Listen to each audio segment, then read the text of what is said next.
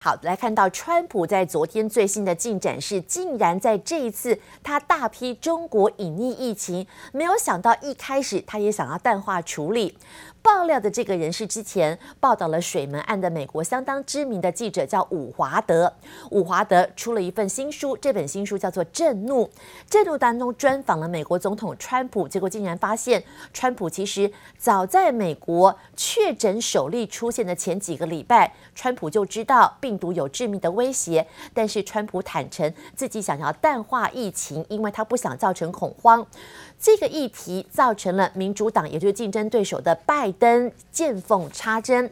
拜登大力的痛批川普，说故意说谎，对于美国民众生命是一个非常严重的背叛。He knew how deadly it was. It was much more deadly than the flu. He knew and purposely played it down. Worse, he lied to the American people. He failed to do his job on purpose. I think uh, if you said in order to reduce panic, perhaps that's so. The fact is, I'm a cheerleader for this country. I love our country. And I don't want people to be frightened. I don't want to create panic, as you say. And uh, certainly, I'm not going to uh, drive uh, this country or the world into a frenzy. We want to show confidence. We want to show strength. We want to show strength as a nation. And that's what I've done. 好，本来这场记者会，川普是要公布新增二十名最高法院大法官的人选，但是哦，因为新书上市了，所以媒体就不断的追问新书当中到底有没有隐匿疫情，甚至想要淡化疫情这样的嫌疑。川普大方坦言，的确。疫情刚爆发的时候，他说为了要减少民众的恐慌，他的确是淡化了疫情，但那是因为他是美国的拉拉队长，他爱国。他说到目前为止，他觉得美国已经做得很好了。但是哦，此话一出，被民主党人群起围攻。除了竞争对手拜登一马当先先开骂，还有民主党籍的联邦众议员在昨天听到了这个消息之后，也痛批川普两面做法。左手痛批中国隐匿疫情，结果自己才是美国最主要淡化疫情的始作俑者。外，川普在最近呢也大力的说疫苗要问世喽，全世界都在引颈期盼新冠疫苗的问世，但是经传疫苗研发严重的卡关。这是英国的制药业者叫做阿斯特捷利康，这家公司之前跟牛津大学合作研发了个疫苗，结果这个疫苗在提供给患者使用之后，有一个受试者出现了严重的不良反应，现在实验紧急喊卡。同一时间，美国总统川普还在全国各地持续的吹嘘，大喊说疫苗能够在美国十一月，也就是大选之前问世。于是呢，美国的九大药厂相当罕见，一起发表了联合声明，他们说现在的疫苗研发还是以安全为最高优先。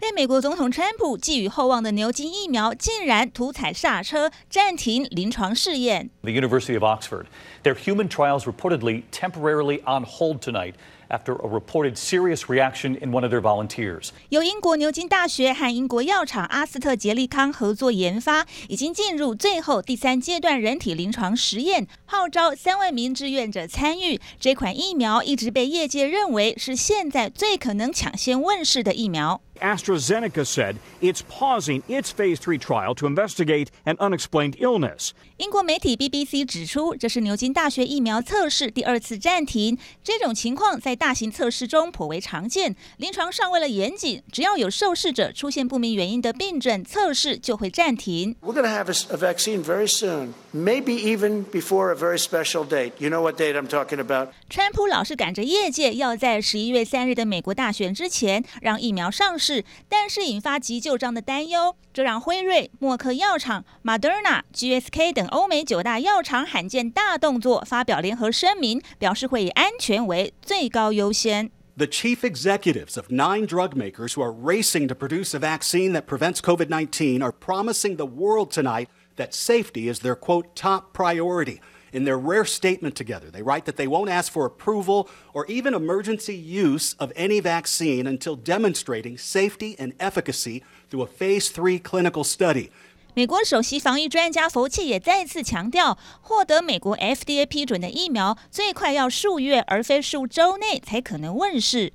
I believe we will have that by the end of this year, the beginning of next calendar year 2021. 世界卫生组织表示，全球现在有近一百八十组疫苗正在进行测试。最先上市的俄罗斯疫苗效果不明。中国据说有四款进入第三期临床，有三款号称年底前上市。但因为中国并非算是高发病地区，现在业者密集在外国从事临床试验，确认疫苗效力。记者蔡嘉玲、吕嘉涵综合报道。不过昨天呢，美国总统川普心情很好，因为挪威的议员最新提名了川普角逐诺贝尔和平奖，理由是川普最近促进了以色列跟阿拉伯联合大公国打破了历史成见，正式的建交。得知这个消息之后，川普兴奋的在推特上发了一连串的推文，庆祝自己获得提名。川普昨天几乎整夜疯狂的连发推特，他说：“挪威国会议员这个人叫做泰布林盖德，提名了川普角逐二零二一年的诺贝尔和平奖。”这个议员在提名信当中指出，川普政府在以色列建立跟阿拉伯联合大公国的一个联呃关系当中，发挥了相当关键的作用。这个协议渴望促进中东和平跟繁荣。之前，二零一八年，川普第一次因为川金会提名的时候，也正是同一位议员协助提名。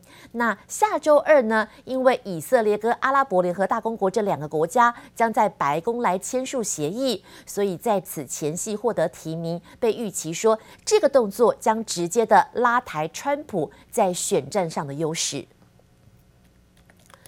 后竞争对手拜登在做什么呢？民主党总统候选人拜登昨天前往了密西根州进行选举造势。选举的同一时间，他寄出了很多在企业税改的政策牛肉。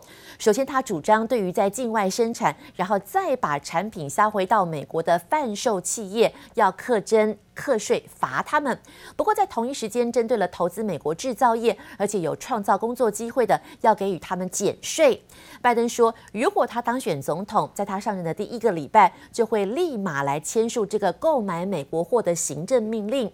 不过算一算，距离美国大选只剩下两个月的时间，拜登目前为止，在全国还有在一些非常重要的摇摆州，民调目前开始和川普还是不相上下。当中有多数选民认为说，拜登在种族关系、在新冠疫情，还有在一些国家的安全议题，现在可能处理上都比川普还要来得更好。不过呢，川普现在正在面临的是抵制中国，还有创造国内制造的一些就业机会，相当重要的议题。首先看到在抵制中国的部分，美中战火再起。美国国土安全部的代理部长叫沃尔夫，沃尔夫最新表示，美国将阻挡特定中国研究生跟研究人员取得签证，以免他们窃取敏感的研究。今天早上最新消息是，已经有多达一千名听说具有中方而且是军方背景的研究生，现在在美国已经拒发签证给他们。From intellectual property theft and stealing trade secrets that rob American innovators. To harvesting personal data to turn a profit, shattering the privacy of Americans of all ages, to exporting unjust business practices in the form of state backed enterprises that harm American entrepreneurs. The actions of China may be unabating, but they are not unthwartable. Let me be clear DHS has and will continue to play a critical role in the United States' strategic approach to China. We are blocking visas for certain Chinese graduate students and researchers with ties to China's military fusion strategy to prevent them from stealing 今天早上最新消息有，已经有多达一千名，据说他们调查具有中共军方背景的研究生，已经被美国拒绝要发放签证给他们。美国国土部的安全部代理部长也表示说，美国将会禁止强迫劳动所生产的商品进入市场，指的显然就是新疆。同一时间，对于一些所谓中英派的参议员，像霍利写信给迪士尼执行长，表示说，迪士尼从二零一八年八月十三号宣布。不要开拍花木兰，但是在那之前，美国政府已经针对了新疆的集中营发布了多份报告。不过呢，这并没有阻止迪士尼前往新疆来进行拍摄，或者直接涉入集中营内暴行的这个中国官员合作。也就是说，目前看起来，这指控无视于中共压迫于新疆。当然，这件事情还在持续的发展当中。发展的最新进度是，美国《纽约时报》先前报道，川普政府指控新疆发生强迫劳动、侵害人权的事件，所以他们要考虑对于新疆制造有部分的棉花啦、番茄啦实施禁令，不进口了。最快这个礼拜就要公布。不过，中国外交部发言人赵立坚最新回应说，美方根本就是打着人权的幌子来打压中国企业。他们也指出，新疆问题都是内部问题，美国根本无权关心。中方近来多次用事实和数据说明，涉疆问题根本不是人权、民族、宗教问题，新疆事务纯属中国内政，美方没有任何权利，没有任何资格横加干涉。我想，美方关心的根本不是什么人权问题，而是打着人权的幌子打压中国企业。赵立坚也要求美方要立即的停止干涉中国的内政，损害中方利益的错误行径。那中方接下来要继续采取一切的必要行动，维护中国企业的合法权益。好，目前看起来啊，东南亚国家协会有十个成员国的外交部长昨天一起召开了一场线上高峰会，在美国国务卿庞培欧痛批中国在南海议题上霸凌附近国家之际，美中敌对的关系跟南海的议题也成为昨天讨论的主轴。外界分析说，夹在美中之间的东南亚国家，其实现在不想要选边站，但是又想要寻求合作，所以试图可能会缓解美国以牙还牙的相互较劲。另外，朝鲜半岛、新冠疫情都是昨天这场东南亚国家十个国的成员外交部长一起举行高峰会非常重要的讨论重点。来检讨一下，大陆国家统计局昨天公布八月消费者物价指数 CPI 年增率是百分之二点四，涨幅有一些收敛；生产者物价指数 PPI 比去年同期减少了百分之二。跌幅有收敛，一来一往之间，大摩的分析师解读这份报告，他们认为中国的经济已经趋向逐步好转，而且通膨符合预期。重点是目前大陆的货币政策正在从疫情时期的超宽松状态朝向正常化回归。随着复工啦、复产的推进，就业目前逐渐的改善，整体的通膨符合预期。他们预估未来中国大陆的货币政策将不会像以前一样持续的收紧了。